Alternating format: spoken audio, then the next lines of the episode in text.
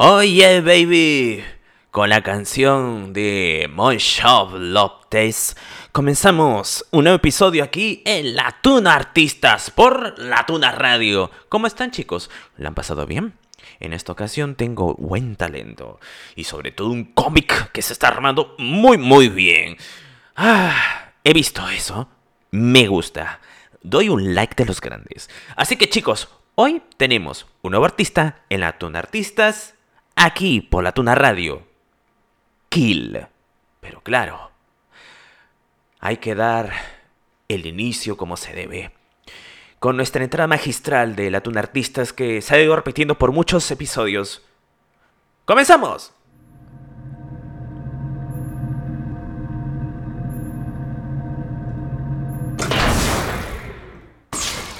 Captain on. Wow, la música se ha ido y disparó como no veas. Me pasé. ¿Cómo están chicos? Bienvenidos aquí a La Tuna Radio en su programa La Tuna Artistas. Soy yo, Ross, su presentador de La Tuna Artistas. Desde hace ya buenas temporadas, estamos en la tercera. Y hoy me toca presentar un nuevo artista. He visto su trabajo, he visto su desarrollo. La verdad, es un talento de los buenos. Y sobre todo su cómic. Y espero que me cuente un poco más de ello. Pero, como te digo, conocer historias como estas conocer a las personas que están detrás de estos lienzos, detrás de estos trabajos, es lo que me emociona y lo que me impulsa a seguir haciendo este programa. Quiero compartir todas las experiencias que escucho aquí con ustedes, grabados, eso sí, en la web para que siempre puedan ahí ir a esas entrevistas, escucharlas y decir, wow, mira, detrás del lienzo que me gusta, detrás de la imagen, del gráfico, de la ilustración, hay un ser humano que nos tiene que contar muchas cosas. En este caso, una ilustración y el tema de los vikingos. Con ustedes, aquí en la Tuna Artistas, Kill. Bienvenida, Kill, aquí a la Tuna Artistas. ¿Cómo estás? Hola, bien, muchas gracias. Dios mío. Me emocioné. Es que dije, tengo que hablar como vikingo, tienes que ser fuerte. y me pasé la red. ¿Cómo estás, Kill? Bienvenida aquí a la Tuna Radio y sobre todo a la Tuna Artistas. Es, es un honor tenerte aquí como un talento de los buenos de habla hispana. He visto tu talento, he visto tu trabajo, realmente un gran aprecio, una gran admiración por todo ese desarrollo artístico que has tenido hasta ahora. Así que gracias por estar aquí. Muchas gracias por la invitación. y bueno, como saben chicos, vamos a desvelar un poco de la historia de Kill y todos sus trabajos con las clásicas 6 preguntas de rigor a través de esta entrevista. Ustedes escuchan y saben también que hay la séptima pregunta que les pertenece a todos ustedes. Así que vayan dejando sus preguntas mientras escuchamos la entrevista. Díganle a ver qué cosa o inquietud tienen con el artista, que es algún trabajo que les gusta, que estén siguiendo, si va a haber una continuación, va a haber una versión animada, qué sé yo. Tú nomás pregunta, aprovecha este bug. Así que yo te invito a hacerlo. Y lo voy a preguntar a Kill todo lo que ustedes han escrito, ¿no? Les voy a decir al final de la entrevista. Así que ya lo saben, chicos. Aproximadamente sería una hora, qué sé yo, más incluso me gustaría escuchar. Eh, así que comencemos. Kill, como dije, gracias por estar aquí en Atuna Radio. Es un placer tenerte. Y comenzamos con esta entrevista. ¿Estás lista, preparada? ¿Seguro que podrás con esto? Vikingo. claro que sí. Dios mío. Entonces nos ponemos nuestro gorrito vikingo y comenzamos con esta madre. Para comenzar, todos tienen un inicio. Todos tenemos un, ok, yo surgí aquí y aquí es donde comenzó mi historia. Así que la gran pregunta del millón que todo mundo quisiera saber es, ¿cuál es la historia origen del artista digital que Creo que en el momento en que comencé a definir que querías, bueno, en la secundaria siempre quise hacer historias y ya tenía mis historias, mis personajes y dibujaba un montón. Pero hubo un momento en el que ya cuando trabajaba como diseñador gráfico, un amigo me dice, oye, tú quieres hacer cómics, pero nunca los haces. Y fue cuando tuve como una revelación y me dije, es verdad, nunca hago lo que digo y creo que es el momento de comenzar. Y fue ahí cuando comencé a hacer un manga, donde ya tenía una historia de la secundaria, que se llama igual así Kill. Y, y de ahí, bueno, todos comenzaron a llamarme por el, el nombre de esa historia. Y no me pareció mal, me gustó en realidad. Creo que ese fue el, el verdadero comienzo de todo este pues rollo, ¿no? De esta historia.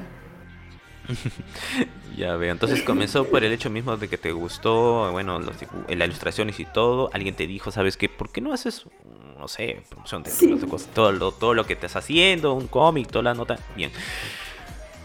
Pero, ese, ¿en qué tiempo fue? ¿Qué, qué, qué años fue eso? Ah, creo que fue como en el 2012 o 2011, por ahí más o menos fue. Cuando me hice esa pregunta y yo comencé a dibujar. Oh, por ahí más o sea, ya dibujaba desde hace tiempo, pero cuando dije voy a hacer este manga, ya sí fue como en el 2012, más o menos. Ok, ya veo. Pero, ¿qué te motivó a ese dibujo? O sea, a empezar a, ilustrar, a dibujar, en este caso, ¿no? Estos proto inicios del artista digital Kill. ¿Qué fue? ¿Es un gusto por ah, los cómics en sí, por el manga? No sé, te incentivaron, te dijeron, mira, toma tu regalo, estos son tus crayones. Y comenzó ahí el dilema, ¿cómo, cómo fue eso? Mm, no, mire, bueno, desde la secundaria sí, creo que en mi época, en aquellos tiempos, Comenzó a salir lo hace, poco, hace poco, no, no, nos pongamos tantos años. Eh, creo que eh, porque vi las guerras mágicas y Sailor Moon y todo este rollo. Ah. incentivó más mi, motivación por dibujar. Y creo ah. que, bueno, a mí me queda muy lejos la ciudad y comenzaban a vender mangas y, y lo primero que vi fue el de Sailor Moon que era así como en formato un poquito más grande, parecía como una libreta tamaño carta. Mm, y venía, sí, venían dos, era Sailor Moon y las guerras mágicas, era mitad y mitad. Y creo que de ahí fue como una motivación. Y después, pues los mentados juegos de rol, ¿no? En, los, en el DeviantArt, donde metías tu personaje y tú lo dibujabas. Ya, ya. Y sí, y bueno, pues en mi situación económica lo más fácil era estudiar diseño gráfico. Y era lo más cercano a dibujar. Aunque sí estaba artes, pero yo en mi, en mi idea me decía, bueno, pues si estudio diseño, a lo mejor no me muero de hambre, porque si estudio artes, a lo mejor sí me muero de hambre. Pero en realidad es la misma cosa. La realidad me chocó por los dos lados, no importó. Sí.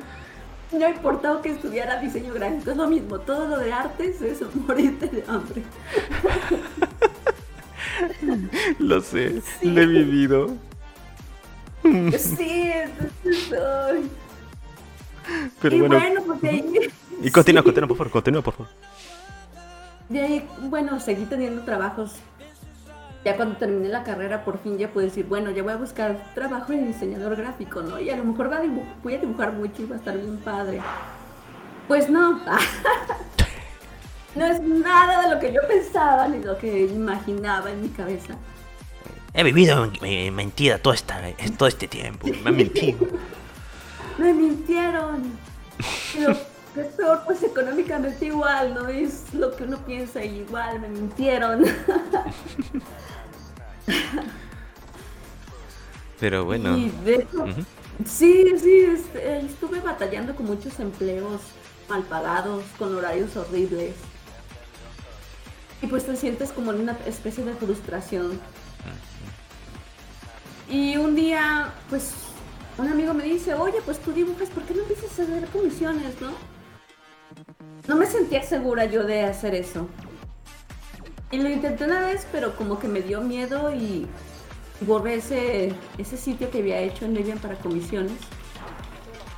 Pero después, no lo sé, volví a intentarlo. Y empezar a darle pues, este, a continuar, ¿no? A no rendirme en, en mis ideas con y autoflagelarme con el hecho de, ay, no voy a vender nada, no, dibujo horrible y demás.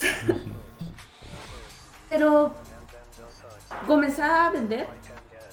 Después, este, ocupó más de mi tiempo. Y llegó la pandemia. Ah, carambas. y entonces pues yo, o sea, yo seguía trabajando y, haciendo comisiones, ¿no? Las dos cosas, porque pues tienes que tener tu plan A y tu plan B. Y con la, llegada de la pandemia, pues empezó el catástrofe con los trabajos que te reducían el sueldo y pues yo necesitaba más, ¿no? Para poder sobrevivir. Y fue como de, ay, no, en el trabajo ya me pagaron poco y a lo que parece, pues todo va a cerrar, ¿no? Y decidí dar el paso al vacío, ¿no? De, pues ni modo, no tengo que hacerlo. Si no lo hago ahora, no lo voy a hacer nunca. Y así contra todos mis miedos y preocupaciones, di el paso. Así que te atreviste a hacerlo. Sí, me atreví, dejé el empleo y me puse a, a full en las comisiones a buscar como una loca y a ser activa lo más que pudiera. Creo que esa es más o menos la historia, sí. Así que comenzó las cosas por este modo. ¿Te gustaron mucho los, las ilustraciones y te atreviste a empezar a dibujar gracias a estas series animadas que mencionaste, ¿no? Sailor Moon y las guerreras mágicas. Wow, yo les he visto incluso cuando estaban ahí al aire. Bueno, yo soy aquí de Perú, así que lo vi por un canal nacional. Fue increíble. Bueno, en tu caso, este motivó a dibujar, a mí solamente me, motivó a hacer este. comprar. Eh, no me motivó otro, pero eso te llevó al camino que estás yendo. Luego de eso dijiste, vamos a ver cómo nos va en este camino, quiero hacer algo con lo que también, bueno, ganar y, tener los billetitos, como se dice. Y te fuiste a diseño. Solo que cuando saliste de diseño te diste cuenta de que no es lo que yo pensaba. Este, bueno, y te tocó el golpe. Pasó la pandemia y dijiste, bueno, creo que el destino me está diciendo, oye, ¿por qué no cambiamos el rumbo de las cosas? Y te diste el salto de fe a esto de ser artista digital y existir y eso sí, formarte como una base en las redes. Y hasta el día de hoy. Sí. ¿Cómo podrías decir esta gran evolución que estás teniendo? ¿Cómo, cómo te ves a ti misma dándote un poco lo que sería la vuelta y ver todo el transcurso que has hecho hasta ahorita. Bueno, yo recuerdo a, la Kill anterior, al inicio, que era que no se imaginaba que pudiera vender dibujos y más a clientes americanos. No tenía esa idea y además, este, pues recuerdo que la primera computadora que tuve fue una Pentium 4, ¿no? Entonces era súper difícil me fue conseguirla. Y fue como que el primer inicio aquí en, México de entrada a la tecnología. Los primeros pasos. Y yo creo que agradezco mucho esa evolución de, de, de la llegada del Internet que nos abrió las puertas a muchas personas que creíamos que no podíamos hacer esto. Porque sí lo sabía, sí, sí conocía gente que, era profesional me preguntaba pues cómo lo hacían, ¿no? Pues, era, no me cabía en la cabeza alguna, no lo imaginaba. ¿Mm? ¿Me escucha? Sí, sí, sí, sino que pensé que se cayó algo así. No me imaginaba, ¡pum! se cayó algo. Pero no me Sí, como que se fue un poquito lento. Sí, no, no me imaginaba yo que pudiera hacerlo, ¿no? Como ellos o poder vivir de esto porque en un momento sí dices, ser diseñador gráfico era lo que se aproximaba más o menos a lo que quería dedicarme, pero no te tenía feliz, ¿no? Y llega un punto en el que dices, bueno, a mí lo que me gusta es dibujar. Que no lo hago de una vez, ¿no? Ya, yo creo que no puedo llegar a una edad y decir, ay, me arrepiento de no haberlo intentado, ¿no? Y hasta que como dicen por ahí, algo así como en la tempestad es cuando vienen las oportunidades y es momento de, tomar una decisión y hacerlo de una vez. Imagínate. Una situación como lo de la pandemia que, bueno, representa cosas muy malas. Eh, como dice el comentario de Vaca Store, eh, sin ánimo de sonar mala onda, le dio oportunidad a muchos artistas. La verdad que sí. Sí. Muchos artistas. Entonces, ¿qué le dirías a tu yo del pasado? Yo le diría a mi yo del pasado que deje de. de. de complacer esa idea que hay en, que esperan todos de ti. De ir a la universidad y vas a tener dinero, etcétera, ¿no? La, la falsa idea de que con una profesión vas a poder tener em, es una vida estable económicamente. Mm, muy bien, muy bien. Sí, o sea, tomar y hacer lo que te gusta y buscar sobrevivir de, de lo que te gusta, porque con eso vas a sentir que no trabajas y hasta incluso vas a esforzarte más, ¿no? Por traer el, el pan a la casa. Mm, sí, es la gran preocupación de prácticamente todos nosotros. Pero bien, Sí. las opciones estaban ahí, tomaste las decisiones y esto es lo que te tiene aquí ahora. Así que vos estás Sí. contenta con las cosas como están, creo que sí. Y así que Sí. pues a seguir adelante. Ahora, una gran pregunta. Hemos escuchado lo que sería la historia del artista digital. Pero, ¿de dónde surge exactamente el seudónimo Kill? ¿Es Kill tu nombre? ¿O es alias? ¿O es ambas cosas? No, Kiel es, es un alias. Porque, mira, yo en- además de dibujar en, la, en mi adolescencia, me gusta mucho leer, muchísimo.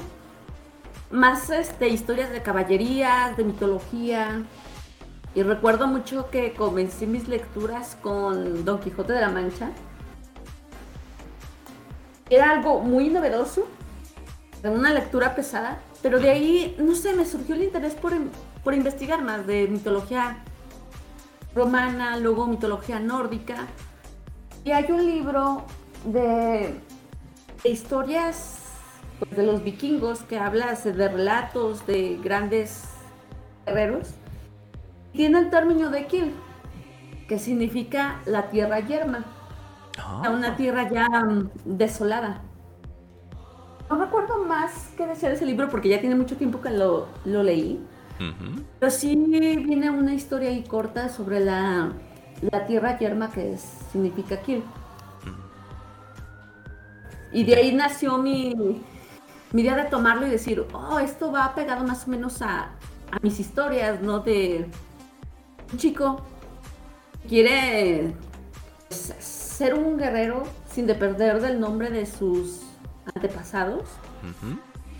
Enfrentarse pues a lo que le tenga preparado el mundo, pero bueno, de ahí viene que además de sus problemas, hay problemas exteriores. Tienes que enfrentarte a ellos también. Y es por eso que todo termina en pues en una tierra yerma, ¿no? Una tierra desolada. Por las decisiones buenas o malas que tomaron en su momento los personajes, ¿no? Muy bien, entonces, a ti te gustaron mucho, a ti te gusta mucho de lo que es la este mitología nórdica, todo este, todo estas estas cositas y eso hicieron de que Sí. tú tuvieras el seudónimo de Kill hasta el día de hoy. Interesante es una manera de decir, mira, yo encontré mi seudónimo pues porque tiene un significado profundo, ¿no? Tienes ahí como que una razón mientras escuchaba otras veces. ¿Por qué tiene pues seudónimo? No sé, porque sonó chido. En fin, me pasaba, me pasaba. Yo esperaba eso en plan, ah, seguro porque suena chido, no. Ahora tiene un significado más. Ah, no, discúlpame. Tú, sí- tú- tú sí lo has pensado, Trundrick. Este. Hay, Sí, sí. hay una Me gran que pregunta. tengan Dime, dime. No, no, ¿de qué estabas diciendo? Continúa, por favor. Ah, eh, me gusta que tengan significado las cosas porque es como leo un montón y de ahí me de repente me encuentro con términos interesantes, los investigo y es como que oh Dios, pasé dos horas investigando qué significa el término de la teoría de cuerdas o no, qué sé yo, ¿no? A su madre. Documentales de asesinos que me pueden servir para poder escribir. A su. Entonces, a poner un día, no soy NASA. tranquila, tranquila, tranquila. En fin, pero me encanta, me encanta. Tú sí querías profundizar con Nika. Tú sí. Bueno, bueno. Pues continuamos. En esta carrera que has tenido como artista digital, diríamos, ¿cuánto tiempo ya ha pasado? Mira, después de que decidí de decir, voy a hacer mi primera historia, que la terminé en el 2014, el primer librito, pues eh, aquí en México se hacen mucho convenciones pequeñas. Por ejemplo, aquí en por mis tierras es la con cómics, que es una convención pequeña. Y, y dice, no, es que ahí van, van las personas que hacen dibujos. Bueno, yo ya había ido a una y veía a personas que vendían sus dibujos, ¿no? Y sus cómics. Compré algunos de personas que vi en su momento que ahorita ya no he encontrado, ¿no? Tendrán sus razones de por qué ya no continúan en, esto, ¿no? Y bueno, yo decidí de, o bueno, yo tengo una historia, pues le voy a imprimir. Le imprimí en copias y la engrapé y pues me lancé, ¿no? Al ruedo a ver si la vendía. Esto que vendí pocos números, pero los vendí, ¿no? Había gente que le interesaba y compraba mi historia. Y yo sabía que tenía errores mi historia porque pues, no, no hay mucha información.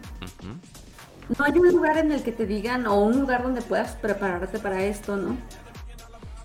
Y pues, así me lancé, ¿no? De pues, al demonio, no voy a hacer un cómic. Y Dios me diga cómo. y ya sé. Logré vender mis copias. Para el 2016 había ahorrado el suficiente dinero como para mandar a empastar el número, el volumen 1. Ya era un libro presentable, tenía forma, se veía bonito. Y para el 2018 he terminado el número 2 en el 2019 el número 3. Había ahorrado lo suficiente como para que los tres libros tuvieran forma de librito, ¿no? Media carta, empastado, portadas. Del primero sí rediseñé la primera portada y se veía ya más presentable, ¿no? Esto, todo esto me lo dejó mi experiencia en equivocarme en mi primera historia. En ver cómo la gente reaccionaba lo que veía, ¿no? Al producto final. Y pues ya ves que uno es diseñador. Vas aprendiendo, ¿no? En carne viva, pues necesitas llevar algo más atractivo, ¿no? Igual decir, pues si mi historia le interesa a alguien, está bien, ¿no? Y si no le interesa, también está bien. Y vas entendiendo que pues en los primeros días te da la cosita como de, ay, no vendí nada, qué mala onda. pues no te sientes mal, ¿no? Conoces a, a las personas de al lado que igual vienen a, a hacer lo mismo que tú. Empiezas a socializar y conocer más artistas digitales. Incluso a intercambiar trabajos, ¿no? Te, intercambio mi libro por el tuyo y, y sticker por el tuyo. Empezamos así a, a conocer más personas en el ámbito te motivan pues a seguir adelante porque vas viendo que pues que hay gente mejor, más preparada esto motiva a seguir estudiando para pues mejorar tu trabajo. Es así como ha ido hasta ahorita porque en el 2018 pues, logré ir a una convención más grande en Ciudad de México. Aquí en, en México, valga la redundancia. ¿La mole? Sí, la mole. Sí, ya estamos aquí aprendiendo mucho de que la mole es una de las convenciones más importantes que existe en México en referente al, al geek y al freak, más que todo al freak, que sería todos los animes. Sí, creo que la, la, única sí, pues, ¿no? En la que dices, pues es, es lo más grande y Ciudad de México es, hay un montón de gente. Vivo en México, pues, pero vivo en un lugar donde no hay nada. Cuando vas a Ciudad de México es otro mundo. Tienes bien pueblerino así. Te perdices, no, demasiada gente, no, ¿cómo pueden vivir todos Sí. Sí. Y recuerdo que, pues aquí en Jalisco es muy difícil vender tus cosas a pesar de que haya convenciones pequeñas. Cuando vas allá, la gente te lo compra muy fácil porque en Ciudad de México les gusta mucho lo que es hecho en México o nacional, pues. Van buscando cosas nuevas. Recuerdo que cuando yo le ofrecía mi trabajo a las personas, pues en la que haces tu labor de venta, que intentas hacer la labor de venta porque no eres vendedor, pero haces lo que puedes. y me decían, sí, te lo compro. Pero sin mucho esfuerzo, ¿no? Entonces yo me decía, ¿por qué me lo quiere comprar? Devuélvame mi libro. Ah. es, curioso, siempre es al revés, pero... Sí. Y, wow, no, no sabía esa experiencia, o sea, ¿y por qué crees que surgió eso? A ver, cuéntame, cuéntame, por favor. Es que hay muchísima gente, ¿no? Donde vivo es Jalisco y es, es un lugar más pequeño, es más difícil y las personas, los culpo, ¿no? Vienen buscando lo que ya conocen, lo que ven en la tele. En Ciudad de México es, es diferente, se da mucho el que buscan algo artesanal o, ve, conocen más de, de esto de los artistas digitales tienen esa mente pues más amplia, te consumen y saben que el amor es para eso, para encontrarte cosas nuevas. Personas que vienen de, todos lados traen hecho su trabajo porque pues inspiración, es su forma de expresión, van buscando eso, ¿no? Entonces ya cuando llegan ahí es que hay muchos artistas y compran lo que les gusta o sin mucho trabajo te cuesta venderlo más fácil no te cuesta venderlo, pues. Porque les interesa. Y puede que no vendas muchísimo como otras personas que sí he conocido que ya tienen pues un mercado. Pero pues sí logras vender al menos algo, no, no puedes decir, pues salí tablas, ¿no? Saqué mi inversión de este viaje y, y, no está mal. O no saqué la inversión, pero está bien, ¿no? O sea, conocí gente, conocí un nuevo lugar y hay un dicho que dicen que no triunfas en tu propia tierra o no eres algo así. Sí, sí, no eres, eh, no eres profeta o algo, no, o sea, de tu propia tierra. Eres profeta en tu... es, exacto, y, en la ciudad, pues, así que entiendes que para ser artista digital necesitas multitudes, y pues ahora sí que hay que buscarlas buscar esa persona que te va a comprar lo que tú estás haciendo. Mm, interesante. Y de hecho, pues yo, sí, o sea, hay personas que ya pueden sobrevivir de esto. Yo puedo decir que mm, sigo haciendo lo que es buscar trabajo como, como hacer páginas de cómic y comisiones y seguir insistiendo esto que ya es un plus el, el ir a vender tu trabajo, ¿no? Porque te gusta, porque te gusta que las personas compren tus historias y tus ilustraciones, ya es, es una inversión de, trabajo, de dinero y de tiempo. Ya es el extra, pues. El extra. Mm. ¿Dónde escuché eso? No, no, no quiero reír un meme muy antiguo, no. Oh my God, te, lo rifaste ahí. Wow, qué recuerdos. Pero yendo, yendo al punto que tú conversas, sí, es dar el extra. Eh, bastante interesante todo ese punto que me acabas de contar. Wow, es, no, lo había, no lo había pensado de esa manera. No soy exactamente un artista, eh, soy un locutor. En mi caso, no, no soy como que no te lleven mi libro, ¿no? pero escuchar de ti decir eso es wow, ese sentimiento que se cruzan con, con, el dibujante, con el ilustrador, cuando estás ahí en un stand. Es muy diferente de estar en, tras la pantalla, ¿no? Es como que te quedas ahí, ves gente así cara a cara, face to face, que viene a tu puesto y se lleva tu producto o a veces ni lo lleva. Entonces ahí está la sensación de los conflictos de me está gustando, no me está gustando, me siento bien, me siento mal. Y todo lo has pasado. Y todo lo has pasado. De hecho, al inicio, pues, uno no es vendedor, ¿no? Tú sabes que el diseñador está detrás de un escritorio. Cuando estás detrás del, del stand y que ahora te toca vender, es como de, ¿qué digo, no? Al principio sí me costaba mucho. No sabía qué decir o qué hablar o qué onda, ¿no? Ahorita no puedo decir que sea una maravilla vendiendo, pero al menos ya hablo. o al menos ya ofrezco y me atrevo a, a contar ahí un pitch de la historia rápido a ver si interesa a la persona en consumirla, ¿no? Porque al principio pues no sabía ni qué decir. Sí, imagino que sí, sí, yo, yo, yo entiendo esos nervios. Yo también comencé algo similar con lo que es la radio y todo el asunto, también es como que, oye, lo que dije es gracioso, a veces lo que digo es, eh, entiende la gente. Incluso a veces me pongo nervioso, no puedo decir que no, me trago y todo, pero comprendo ese, esa sensación de, bueno, no sé qué decir en este punto, ojalá que lo que digo esté bien. Sí, comprendo ello. Sí. Ay, hace mucho que tampoco voy a convenciones ni nada por el estilo. Me gustaba mucho ir a los puestos de arte, justamente ahí donde conocí un muy buen amigo y ahora es un colega hermoso que simplemente adoro su trabajo como evolucionado. Pero, ay Dios mío, ¿por qué me llaman ahora? Disculpa, es que a veces los celulares dicen, te voy a llamar en medio de tu entrevista. Ay, qué bien, te voy a cortar. en fin, cosas. Ahora, entonces, desde el 2014 hasta ahora tienes tus 8 años como artista. Es un buen tiempo, realmente. Un buen tiempo. Porque ya prácticamente somos en 2022, así que contemos esto ya como el octavo. Buena carrera, muy buena experiencia y sobre todo en lo que sería tus stand y la venta ahí face to face. Hemos escuchado un poco de ello. Ahora vamos a buscar qué es esa parte que lo motiva y hasta dónde va. Así que la siguiente pregunta es, ¿cuál es tu mayor inspiración y aspiración como ilustrador digital? mi mayor inspiración es que me gusta contar historias.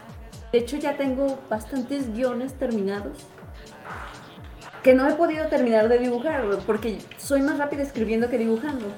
Y pues bueno, tú sabes que tienes que invertir tiempo en trabajar, en la vida adulta, y etcétera, ¿no? Y tratar de, al día, pues, hacer esa parte de, de, tu trabajo personal, ¿no? De dibujar y prepararte, etcétera. Y ahora que ya voy a terminar este primer manga,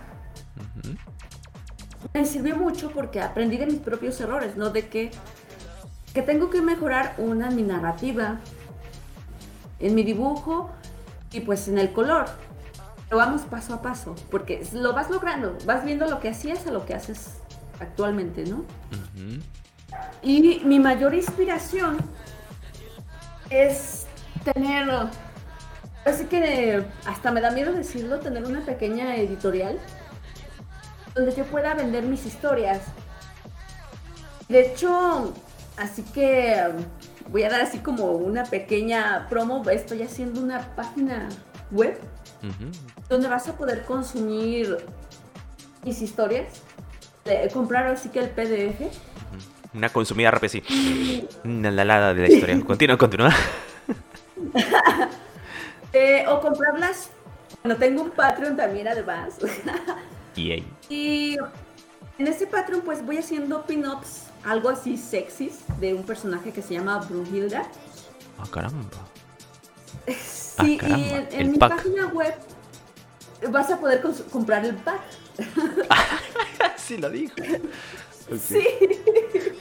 Va a ser una especie de mm, tienda en línea donde puedes consumir ya sea estos cómics que voy a estar terminando, los packs, o en su momento, sí comprarlo en físico, que también se va a ofrecer el, manga en físico y stickers ya en otro en otra mm, calidad pues ya sea en vinil donde puedas usar, usar tus stickers y pegarlos en el auto, en la madera, en los vidrios. Todo eso, en, eso estoy trabajando. Esa es mi, mi aspiración es tener mi editorial donde puedas consumir todas mis creaciones. Quizás en algún momento, pues yo pueda requerir ayuda y decidirme a decir, bueno, tengo tanto dinero guardado, voy a invertirlo este proyecto pues porque necesito ser más rápida, ¿no? Y, mi aspiración es llegar a un momento de decir, tengo mi, editorial, puedo contratar a alguien, ¿no? Tal vez no por un largo tiempo, pero sí por un proyecto. Pequeño o grande, no lo sé. Ese es el objetivo. no, te, no te me mueras, pero sí entiendo el punto. ¡Wow! ¿Qué tal ¿Qué tal la este meta que te has puesto? Está muy buena, está muy buena.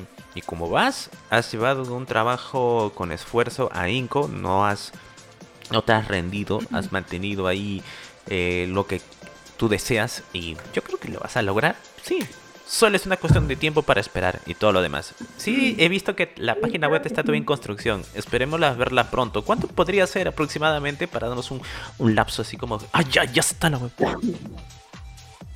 Mira, pues yo creo que en enero te voy a pasar por aquí el, link. Oh, gracias. Eso quiero verlo. La verdad que sí. Ahorita este está en construcción, pero vas, vamos a Siempre digo el vamos porque pienso que tengo un montón de gente, pero no. suena más chido, suena más chido, continúa. Sí, es más interesante cuando dices vamos a... Pues voy a comenzar ahorita con, pues, con lo pequeño que tengo, que es mi manga que ya voy a terminar. La aprecio mucho a pesar de que sé que tiene muchos errores esa historia. Pero es ahorita con lo que voy a llenar y el primer pack de Brunhilda y algunos los gorritos que, de vikingo que he estado promocionando. Mm, unas, tengo algunas camisas que mandé a hacer porque también me gustan los diseños de las calaveras. Y stickers que estoy comenzando a trabajar en otra calidad que ya quiero que se vean un poco más pro. Eso es lo que va a incluir la página tengo programada y espero que todo salga bien para el próximo año del 2022 ya esté funcionando en línea y pueda ir yo seguir manteniendo pues ese, ese sitio, ¿no? Para que puedan encontrar más historias. Que sigo trabajando en más historias. Eso es, lo emocionante, ¿no? Tener la creatividad para poder, ¿sabes qué? Hoy yo tengo una historia y quiero dibujarla. En tu caso puedes, así que adelante con ello.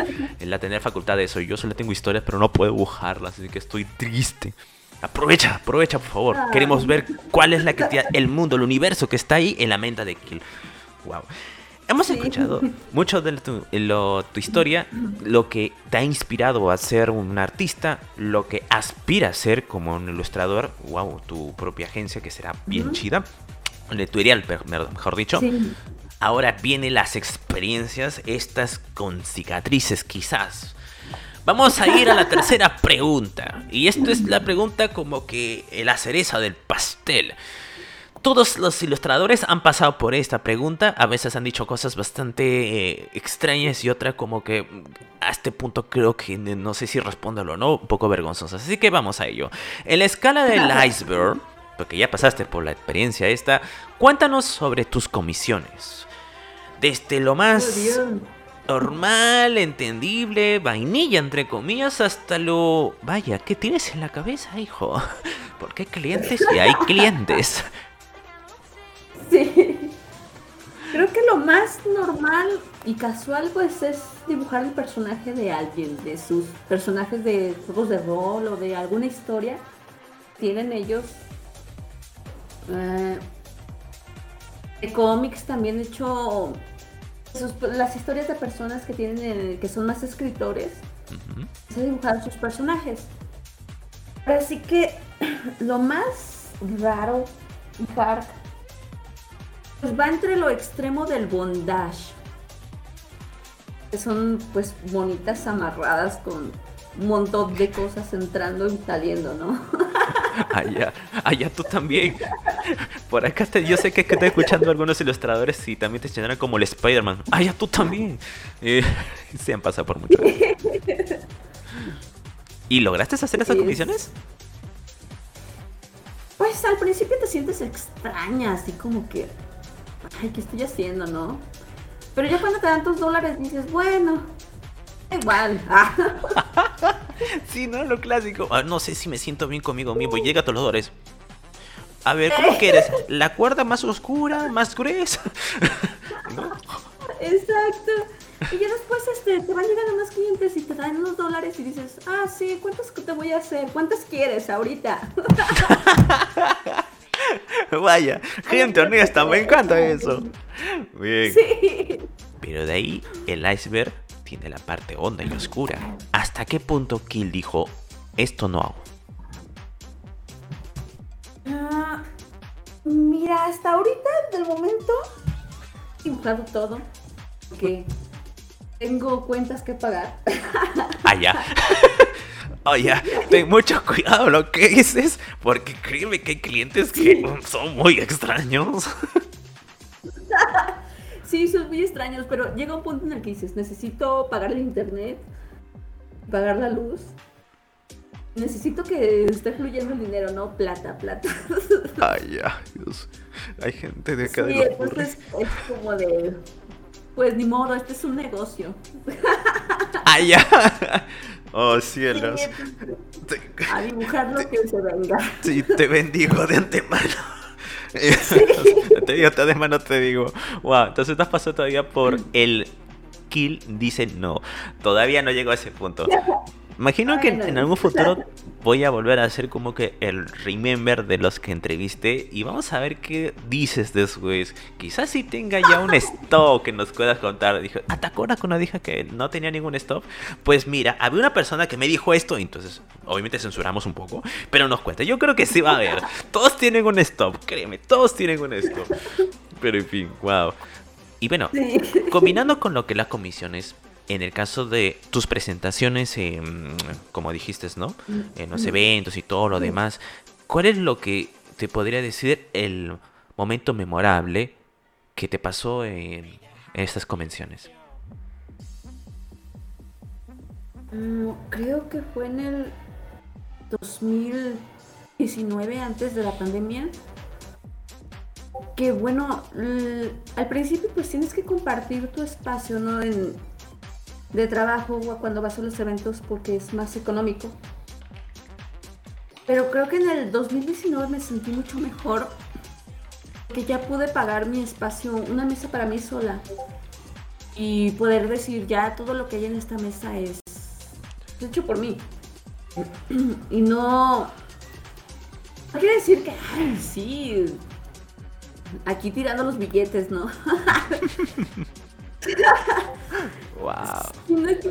Te da gusto que, decir que ya pudiste juntar algo como para poder ir a un evento y no tener la necesidad de andar así con tanta carencia, ¿no? Como es al inicio.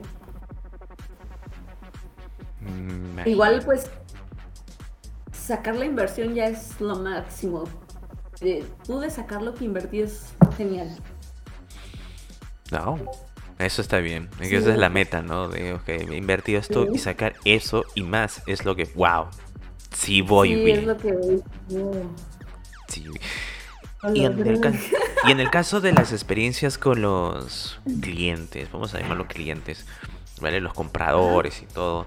Eh, ¿Algún comprador adquisitivo de, la, de tu cómic que te haya dicho algo que recuerdas hasta ahora? Algo bueno, por ejemplo.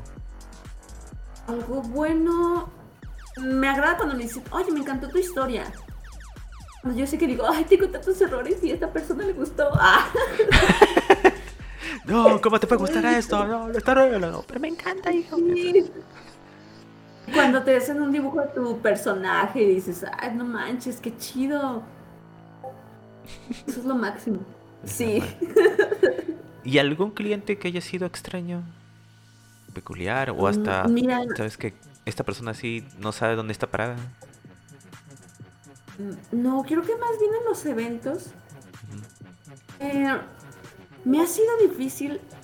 No, no quiero decir que en todos, no, sino que de repente me encontraba con el, con el artista profesional que pues sientes una, sientes una especie de tensión, ¿no? Hacia uno mismo de la competencia. Claro. Eso me pasó como en el 2018. Fue una muy mala experiencia cuando fue mi primer mole. Porque pues fue difícil estar en un lugar lejos de casa y sentir pues ese esa tensión de, de, personas que son profesionales hacia ti, ¿no? Dices, ¿qué onda, no? Tú estás muy, muy arriba de mí. Y tienes problemas conmigo, ¿no? Es donde pues, te incomoda un poco. Porque es, es el... Parece que el ámbito es algo muy celoso. No sé si sea así en todo. Creo, me imagino que sí. Que en diseño también es igual. Ni lo es. sí. Eh, tal vez, no sé, te ven así como que, ay, dibujas bonitos y palitos y ya vienes aquí a vender. Ah. Sí, muy comprendo esa cosa. Así que esa fue como que la experiencia un poco no tan agradable de la gran presión de otros artistas con un nivel, entre comillas, más, más alto. Pero, ¿cómo lo evalúas ahora? Que ya tienes un poco más de eh, experiencia en esto. Pues creo que lo veo como que algo que tuvo que ser necesario para poder, pues ahora sí que gajes del oficio. Y se te va quitando esa presión así como de, bueno, si no vendí, pues qué importa, ¿no? Es parte de. Si vendo mañana también, bueno, y si no, pues al menos me divertí en este viaje, conocí personas nuevas, a alguien no le caí bien, ni modo. Pero es parte de, de conocer más, de poder entrar en, en este ámbito y de buscar más. Así que más lugares donde yo pueda ofrecer mi trabajo y ya vas perdiendo ese miedo. Buscando opciones. Eso es, eso es lo importante. Eso es lo importante. Que se haya sobrellevado esta experiencia y te haya mejorado como un artista, como una profesional. Está muy bien. Una pregunta de lo que sería la anterior, ya complementándolo.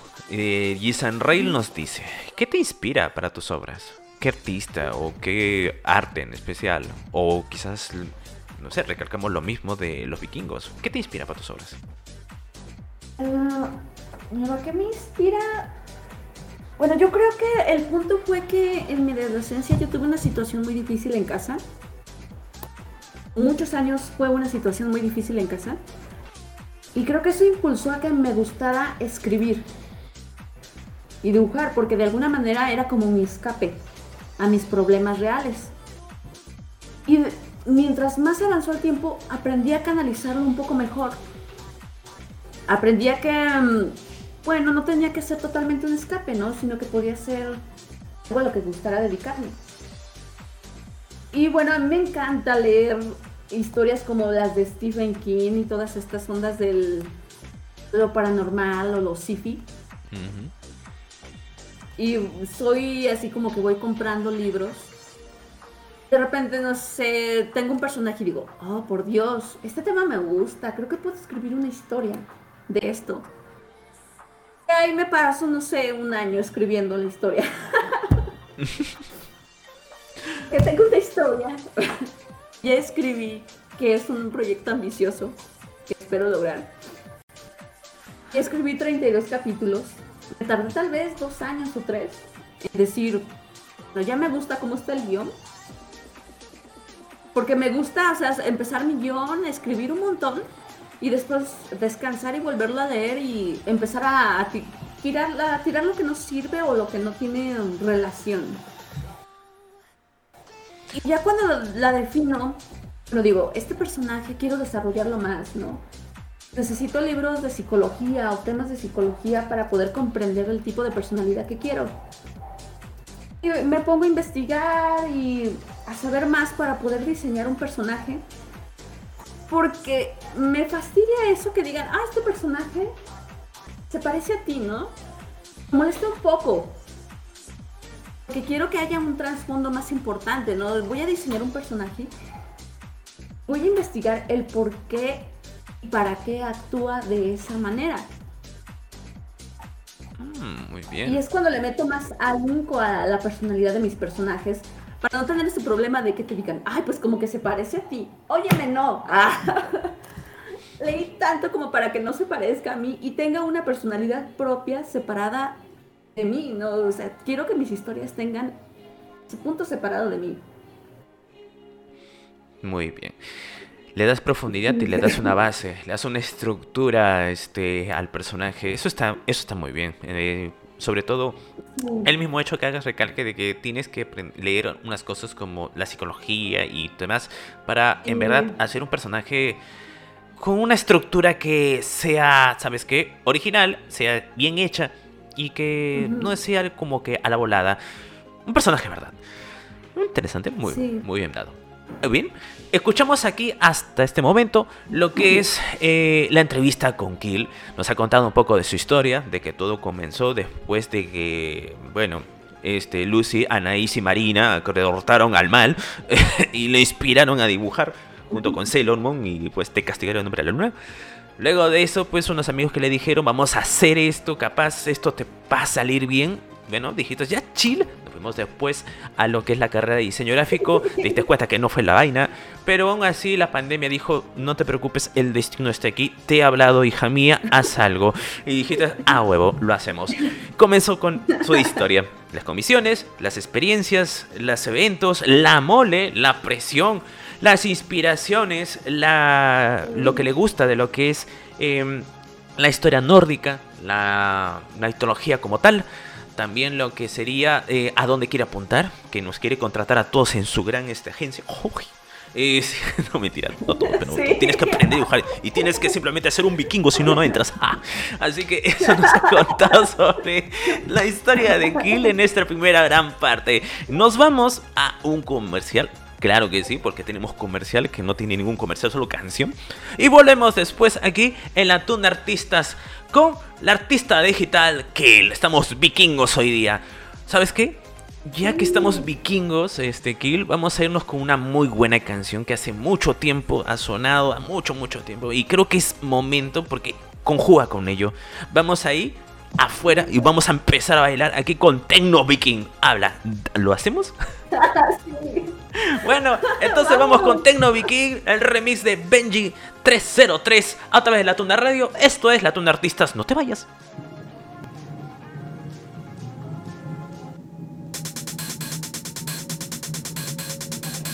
And you're listening to the sounds of Benji 303.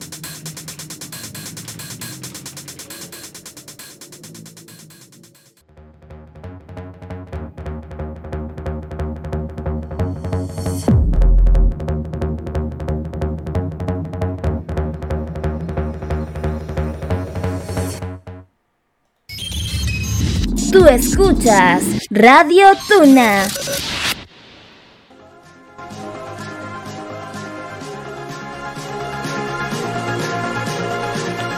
¡Fuerza vikinga! Volvemos aquí en la Tuna Radio con la Tuna Artistas. ¿Cómo se encuentran? ¿Ya han ido al bañito?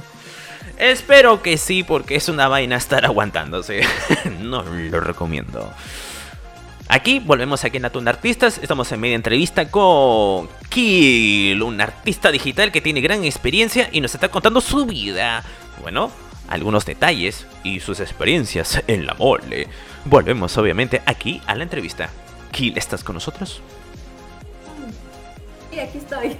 Bien, perfecto. Continuamos con las grandes preguntas que tenemos aquí. Vamos con la pregunta 4.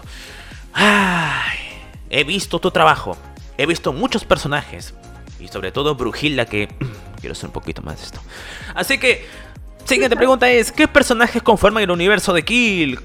¿Qué existe dentro de la mente de la gran creadora y artista digital? Bueno, ahorita mis personajes estoy utilizando ya son fuertes para la promo. A sumar. Es que en el manga de Kill hay un personaje que es un Hilda, que es la vikinga pelirroja. Bueno, me ha funcionado bien para poder decir eh, en Patreon, este, por dicha cantidad puedes ver una pinodal al mes de, esta chica, ¿no? En ciertas situaciones. Un poquillo ya picosas, ¿no? Algo sexys. Puedes decirlo sin problema. No lo necesitas maquillar. Directa. más like. Más like, no te preocupes. Llegamos a entrevistar a muchos no sin forward. Créeme, ya estamos preparados. Estamos preparados. Dilo nomás tranquilamente. Promociona, tienes que promocionarlo. Adelante. Bueno, ahora, sí que en mi Patreon que es igual es eh, es la letra S T de quintessencia en inglés. Mm, ahora sí que eh, utilizo mucho el término en inglés de la quinta esencia porque como me gustan los términos con significado, pues tiene un, un trasfondo esta palabra. Que es este pues la quinta esencia, ¿no? Hay muchos temas que se pueden encontrar acerca de, de este término. Y bueno, en, En esta quinta esencia tengo a este personaje que rescato de, de mi primer manga, que es Kir, que es Brunhilda, como uno de los más importantes. Porque es la chica fuerte, ¿no? Y quizás un poco prepotente y fanfarrona. Y pues me gusta resaltar su personalidad y su fuerza. Y pues ahora sí que utilizarla para meterla en situaciones incómodas. Y es divertido. Pero también eh, tengo este personaje que se llama Valentine, que es de otra historia que estoy pues trabajando y desarrollando todo el concepto. Valentine es lo opuesto a Brunhilda. Valentine es, ahora sí que es un personaje, una chica que está mal en sí, o sea, está mal de su cabeza, está loca. Es un villano. Mm, ok. Sí.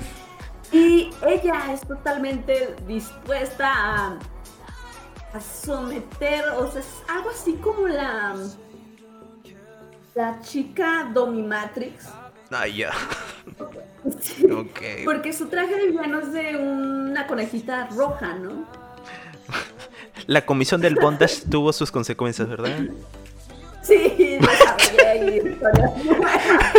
Ah, ya. Eso lo explica todo. Continuemos. Ahora te entiendo. Ahora lo entiendo.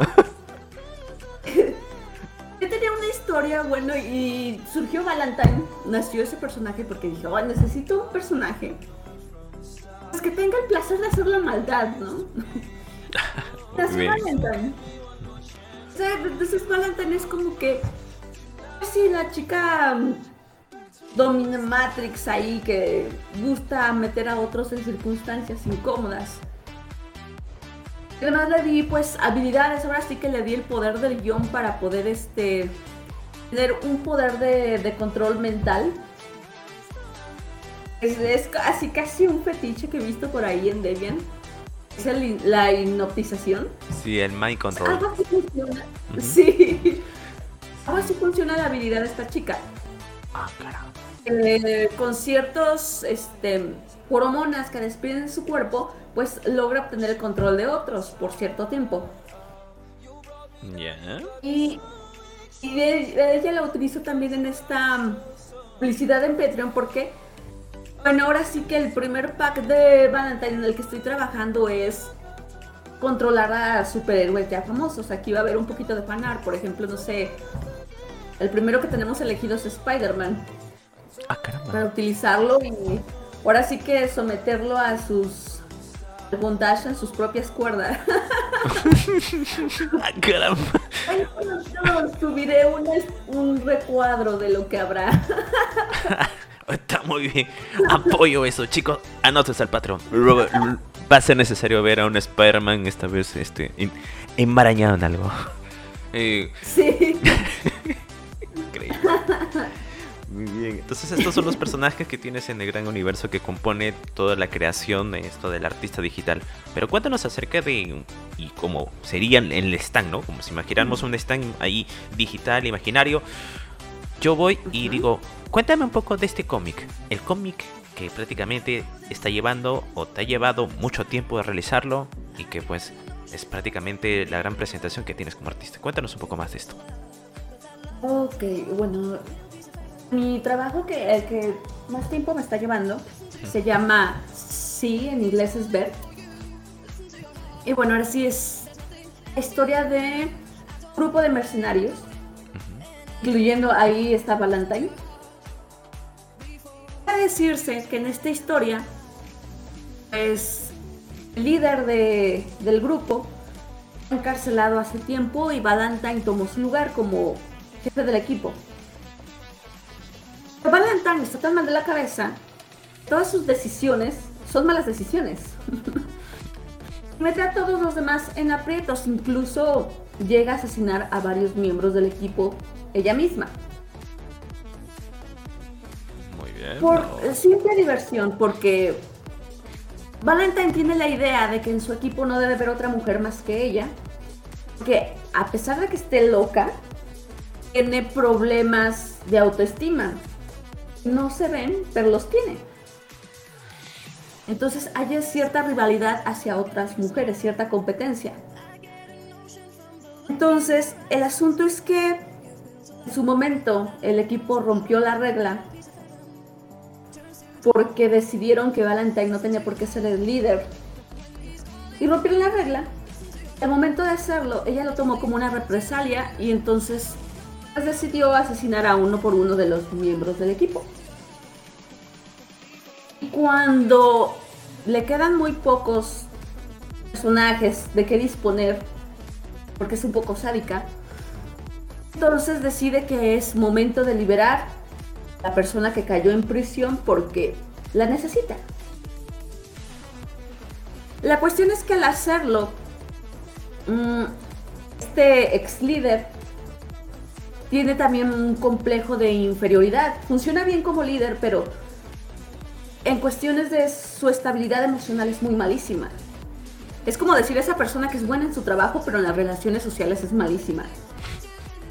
Y por ahí eh, va ese tipo de personalidad. Ellos tenían un romance, está, fueron una pareja. Pero al momento de él volver a regresar para volver a tomar su lugar de líder, ya no quiere hacerlo. Porque da la casualidad de que estaba muy feliz en prisión. No tenía que ser responsable de nada. Y como es una historia Sifi, estaba en una especie de, de sueño inducido, creo que es hibernación, algo así se le llama. Y pasó muchísimos años dormido.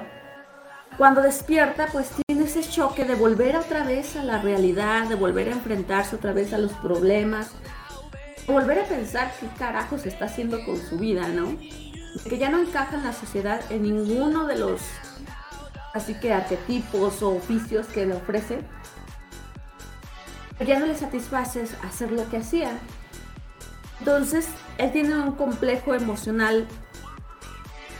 Incluso ya odia a Valentine porque, empezar, ella fue quien lo metió a la cárcel. Y ahora lo regresa y encima ya no hay tantos miembros en el equipo, ¿no? No sabe por qué ya no hay. Cuando empieza a descubrir que esta mujer en realidad lo regresó para asesinarlos a todos, es cuando se hace una especie de, mm, pues, revuelta, ¿no? Ahora eres mi enemiga. Y comienza una especie de pelea donde ella encuentra ciertos químicos, los utiliza para poder eh, modificar el ADN del ex líder, poder este, destrozar su mutación. El primer eh, preámbulo de la historia, porque es un proyecto ambicioso, el inicio trata de esto, de del líder cae a la, a la prisión, Valentine asesina a los demás miembros y el momento en que regresa el ex líder, este, tiene, Valentine lo utiliza para, como proyecto de, de ciencias, ¿no? es ahí donde termino todos estos capítulos. Hay más personajes. Quiero ahora sí que hacer mi universo Marvel y tener una historia separada de cada personaje. ¿De qué sucedió, no? De qué. Cuál es su desde su punto de vista qué está pasando. E involucrarlo en el proceso de descomposición tal vez del mundo o mejora. Aún no lo he decidido. por ahí va todo este rollo que te acabo de decir. wow. Muy bien. Y esa historia la pueden ver en Webtoons, si no me equivoco, ¿no es así? Mm, no, esa todavía no la pueden ver en Webtoons. la que pueden ver en, Webtoons es la de Kill. Sí, sí la tengo en Webtoons. Ah, ya, no otra Pueden encontrar en inglés o en español. muy bien, muy bien. Buenas historias, ¿eh? te hablo Sí, es que es esta que te hablo, estoy trabajando todavía en el concepto. O sea, el guion ya está. En la primera parte. Pero como quiero. Así que ya aprendí de Kill. Quiero ofrecer un poquito más, ¿no? Entonces, el primer diseño que tengo ya de estructura de traje y de personalidad es Valentine. Y ahora, pues, que tengo a Valentine terminada, pues hay que monetizar. meter a Valentine a Patreon para poder hacer pin-ups, pero un poco más salvajes, un poco más hard. Porque lo hard vende. Sí, y decir, bueno muchachos, compren el pack de Valentine que va a estar súper ricolino. Más 18. Ay, habla nuestro idioma, hermana, ven, vení. Sí. Oh my god, Dios santo. Pero ahí están las historias y si quieres ver el talento de lo que ha dejado la trayectoria de Kill hasta ahorita, puedes ir al Webtoons que después lo compartiremos en la publicación de la grabación. Me encanta, realmente me encanta todo lo que has explicado, todo lo que nos has este, dicho acerca de las historias, de lo que se está manejando, del pack ricolino que se viene. Realmente. Ah, incluso me están diciendo, ah, ah wow, por acá Bacán dice, me interesa, precio. Voy a pasarte por aquí mi dirección de Patreon por si algún día quieren ver ahí las cosillas que hay. Ay, Dios mío. Ya sabes, ah, te va a cuando no. No se limita. Muy bien.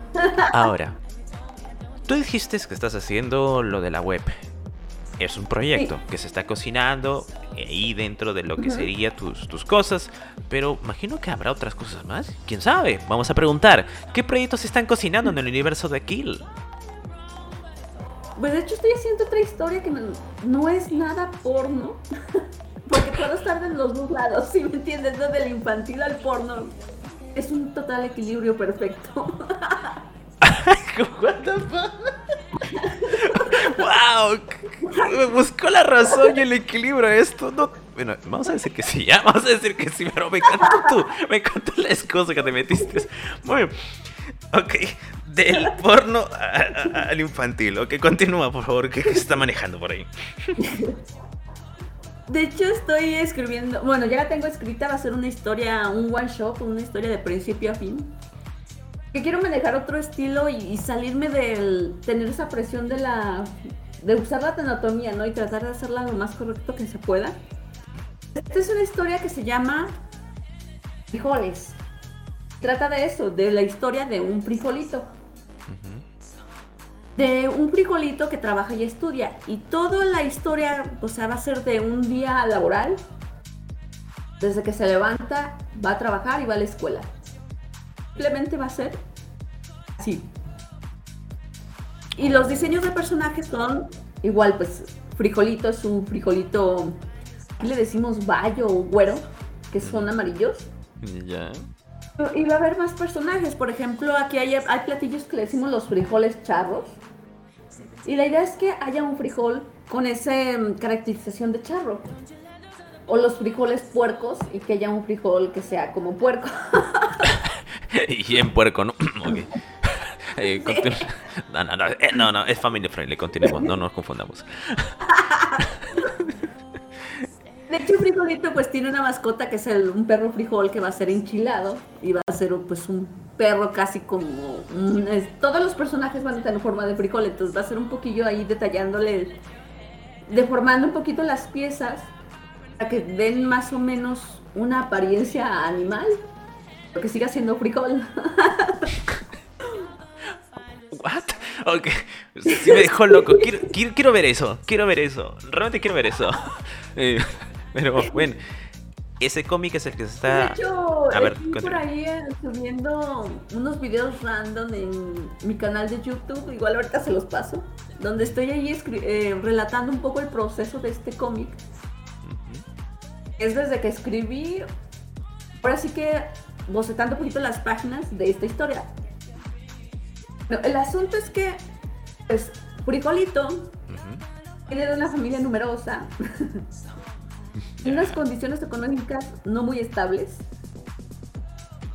Lo que pasa es que él tiene que levantarse a las 5 de la mañana para ir a trabajar y entrar a las 9.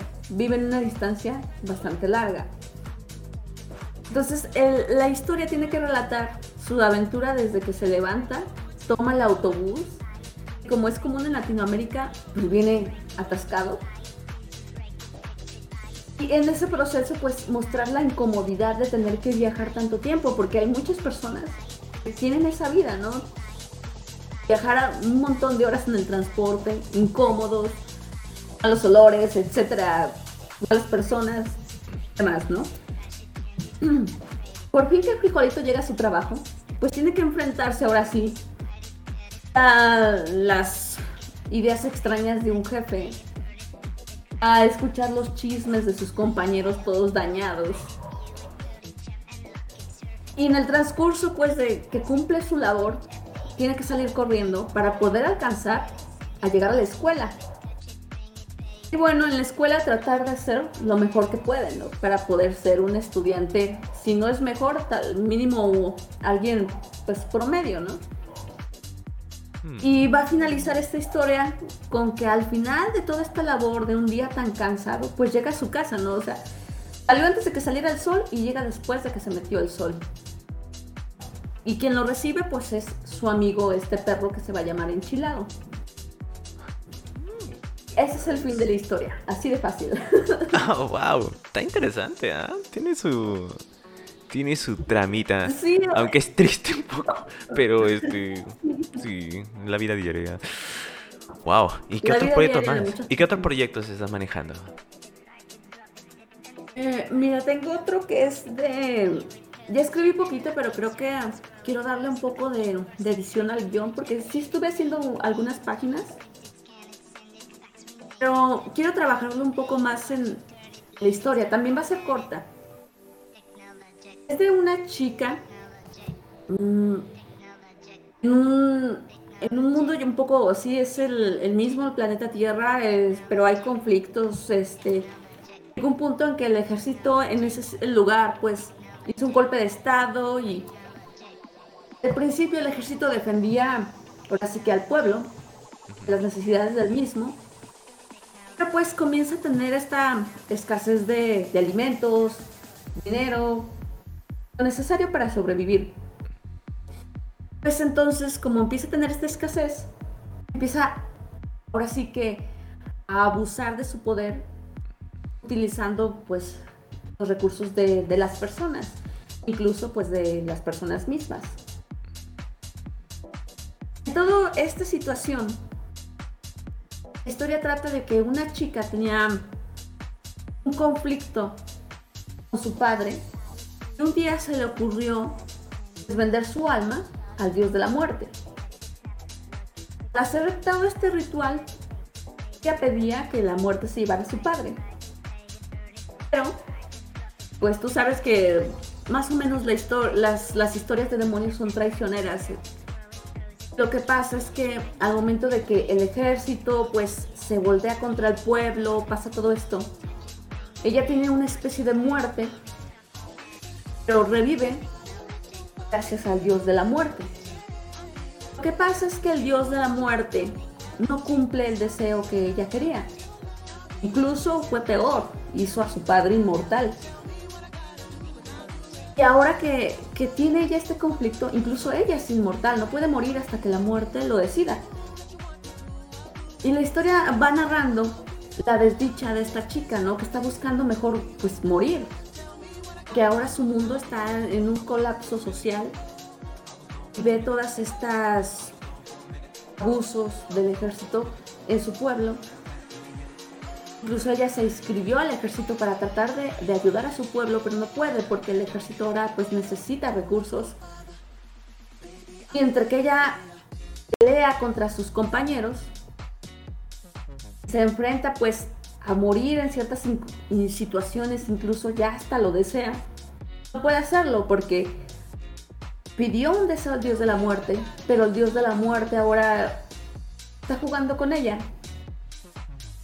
porque le está demostrando que no puede venir y pedirle un deseo de poder, de llevarse un alma, solamente porque ella lo pidió, ¿no?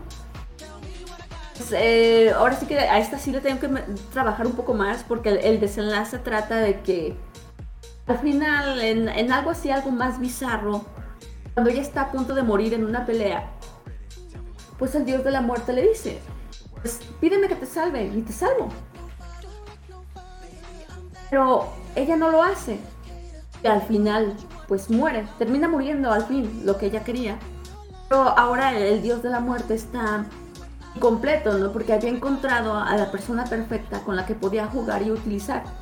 Ahora no la tiene. Y no la puede regresar porque sí es el dios de la muerte y se lleva las almas, pero en este mundo, el momento que, que mueres, formas parte de, del todo, ¿no? Ahora sí que Dios es el todo no hay manera de, de regresar. Más o menos, ese es el preámbulo de esta historia. Wow, está buena. Está muy bueno. Como dice Vaca, el dios de la muerte es retrol. Sí. Oh my god, está buenazo. Wow, todo lo que nos has contado, toda su experiencia, todas sus anécdotas, los orígenes, hemos escuchado aquí a través de esta entrevista. Realmente me ha encantado escucharte cada parte y sobre todo esa, esa pasión al contar tus historias de las que ya has hecho, la de Webtoon, la de Kill y las que por ahí se están manejando, las que próximamente se verán, todas las comisiones, los eventos, inspiraciones, aspiraciones. Todo base de ti, una gran artista digital que promete para mucho más y que es sólida y que ha visto cómo se ha desarrollado a sí misma y está orgullosa de sí. Eso está muy bien. Sí.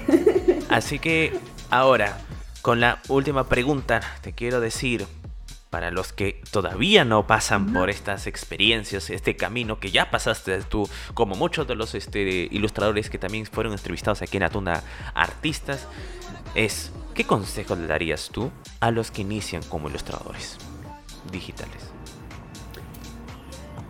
Bueno, eh, me gustaría decirles que hagan lo que les gusta y no piensen si su historia es buena o es mala, que es parte del proceso de poder enfrentarte al momento de que quieres que alguien la lea. Es necesario incluso. Y no quiere decir que tu primera historia tenga que ser buena. Tal vez no lo va a ser o tal vez va a ser la peor historia. O la historia con más errores que tenga, que haya o es posible. Pero es necesario para que puedas crear proyecto más impresionante. Que necesitas esa experiencia, necesitas aprender así por tu propia voz qué es lo que hace hacer un cómic. Las opiniones buenas y malas que te van a dar los demás. Si en un momento sí duele y es difícil, muy difícil. Pero lo creo sumamente necesario para que puedas decir, pues si a mí me gusta contar historias, lo voy a seguir haciendo a pesar de, de toda la, la mala racha y lo bueno, ¿no? Porque al fin y al cabo lo que importa es que cuentes la historia que tú quieres. Ese es mi consejo. Muy buena, muy buena. Qué buenos mensajes que has mandado para los ilustradores que recién comienzan. Esto es como una especie de baúl de las entrevistas. Cualquiera que quiera escucharte, los que, bueno, en el futuro darán más que hablar incluso en el lado positivo y desarrollo como profesionales de artista digital. Realmente estas palabras serán escuchadas, créeme. Realmente te puedo decir que es un placer tenerte aquí, Kill.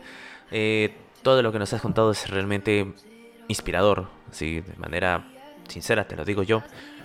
Y quiero saber mucho más de ti, de tus trabajos. Espero y te deseo todo lo mejor para que te vaya Muchas bien gracias. y en un alza así hacia arriba. Y sobre todo los packs de Brujilda que todos queremos. Así que vamos con eso. Una gran pregunta y esto sería las prácticamente de la gente. Primeramente la gente. Vamos a ver qué nos tenemos, qué tenemos por aquí. Preguntas del público. Primero, eh, Vaca te pregunta si te gustan las vacas. Bueno, pues me caen bien. Ay, what the fuck, Vaca, ¿por qué tantas cosas tan raras? Oh my god.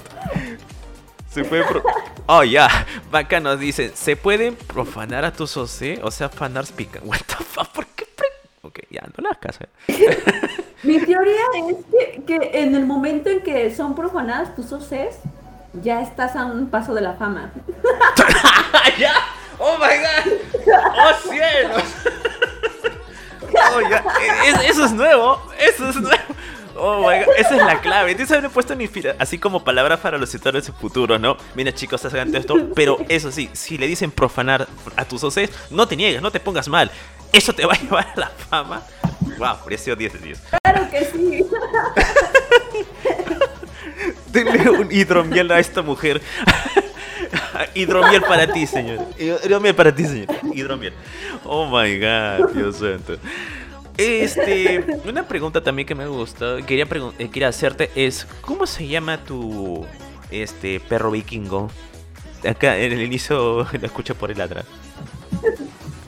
Se llama Van Halen. Ah, le has puesto Van Halen. Oh my god. Sí. Oh, cielos. ¿Y, cuánto, qué, y a ti qué tanta pasión te ha generado esto de los vikingos? De hecho, yo también quiero hacer una pregunta como, bueno, así como una persona común y corriente que soy.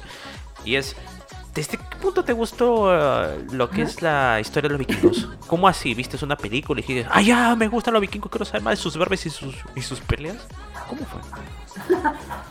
No, fíjate, yo creo que es muy extraño porque yo veía a Shina, la princesa guerrera, Ujú.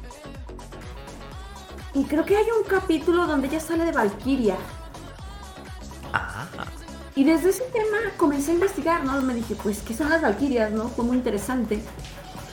Y pues empiezas a conocer que en, la- en su cultura tenían esa, esa especie de, de mujeres que eran unas como ángeles que venían por hombres que, que habían muerto en la batalla. Y me llamó la atención, ¿no? Porque los vikingos, a lo que parece, eran personas que pues daban todo lo de ellos sabían que iban a morir, ¿no? El punto era que iban a morir, iban a morir de forma gloriosa. Y eso fue lo que más me encantó. Entonces comencé a leer más, porque dije, Dios, están muy deschavetados, pero parece muy interesante. Dar todo a pesar de que vayas a morir. buen punto, buen punto. Y ahí donde empezó ya tu gusto por la por la cultura vikinga, por la mitología, etcétera, Sí, etcétera. por, sí, por buscar libros. Igual conseguí pocos porque hace que la información es algo, pues que viene más en inglés y es más difícil de, de, bus- de conseguir. Creo que el único libro que he conseguido es el del Anillo de los Nibelungos. Trata igual de la historia de Siegfried y de Brunhilda. Y pues me ha gustado muchísimo. Creo que más es la historia más conocida que hasta ahí está una película viejita Sí, por ahí de- circulando. sí, sí, de hecho sí. Sí. es muy buena, es muy buena. Sí, Wow, qué Y de ahí, buena, pues, buena me fascinó un montón, sí. ¿mm? También pues la serie de, de Vikings, Ya. de la, última, con Ragnar Lodbrok.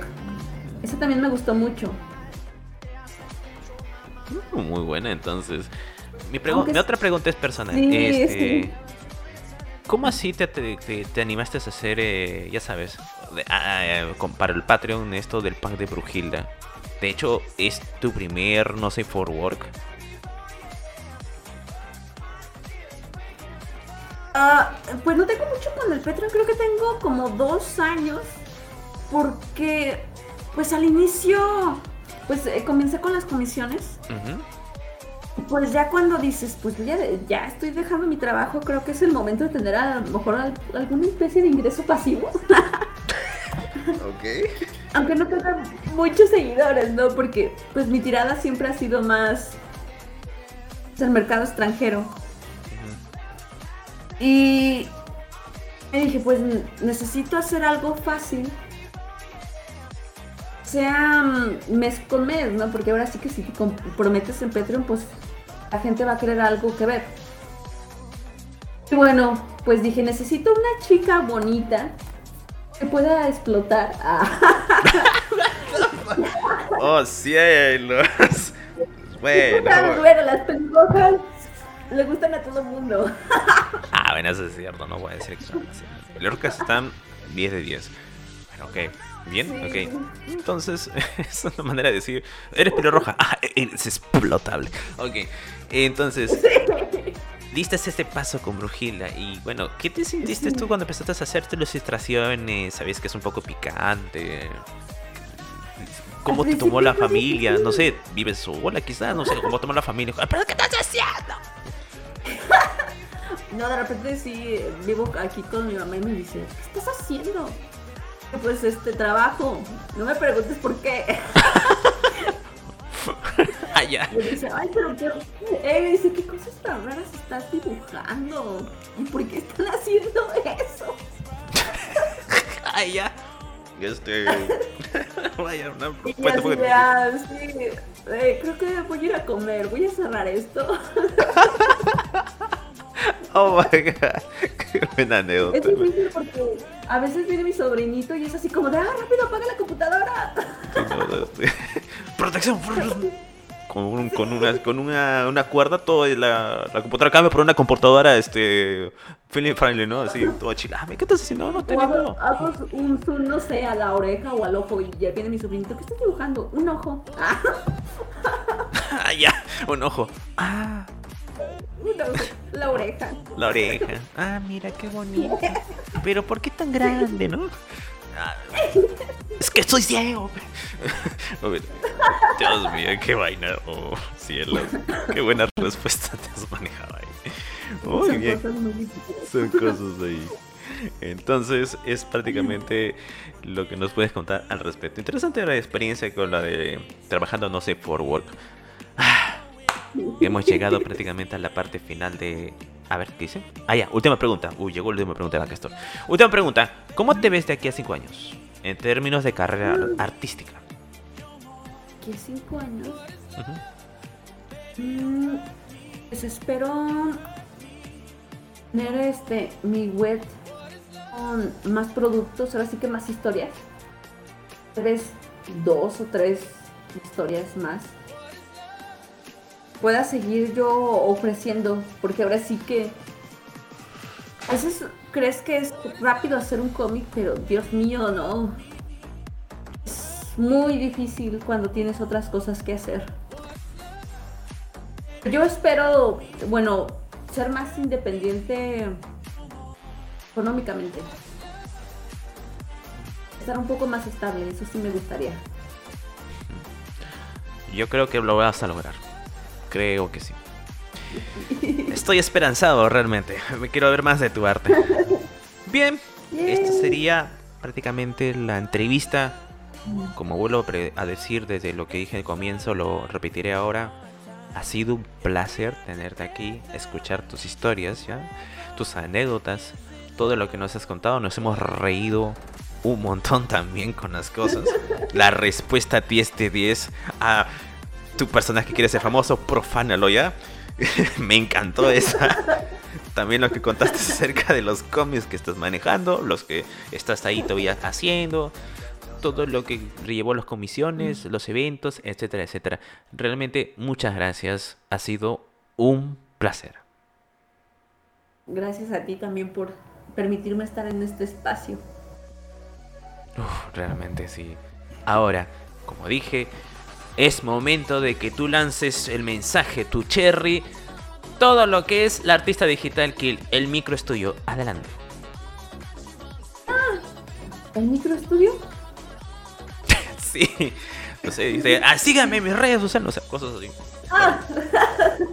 Este, sí, síganme en mis super redes sociales que tengo de todos muchachos aquí. Patreon, una próxima página web, Facebook, Instagram. Y bueno, pueden encontrarlo como Quintesencia, pero lo buscan en inglés. eh, stories, Quintesencia Stories. Así como se va a comenzar a llamar todo lo que traigo englobando a mis próximos proyectos. Y espero que se puedan pasar por ahí. Y regalen un like. Ah, Que es importante. Ay, qué bueno. Vaca dice que estaré atento para pedirte alguna comisión pronto, dice.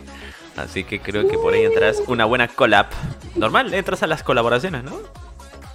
Creo que sí, sí. Entonces estamos ahí. Bien. Gracias por estar aquí, Kill. Eh, la verdad ha sido un placer. Te deseo lo mejor. Mucha suerte donde vas a ir. Y que, bueno, el dios del arte te acompañe. Muchísimas gracias. Igual a ti. Gracias a todos los que nos están siguiendo y nos están siguiendo en esta entrevista. Y los que han escuchado, lo están escuchando la entrevista ya grabada. También muchas gracias por hacerlo. Nos estamos despidiendo hasta el siguiente episodio de La Tuna Artistas. ¿Qué artista vendrá? No lo sabe. Vamos a ver. Me sorprenderá. Muchas gracias a todos ustedes. Y yo me despido, claro que sí, con la música de The Weeknd de, Mitch- de Michael Gray.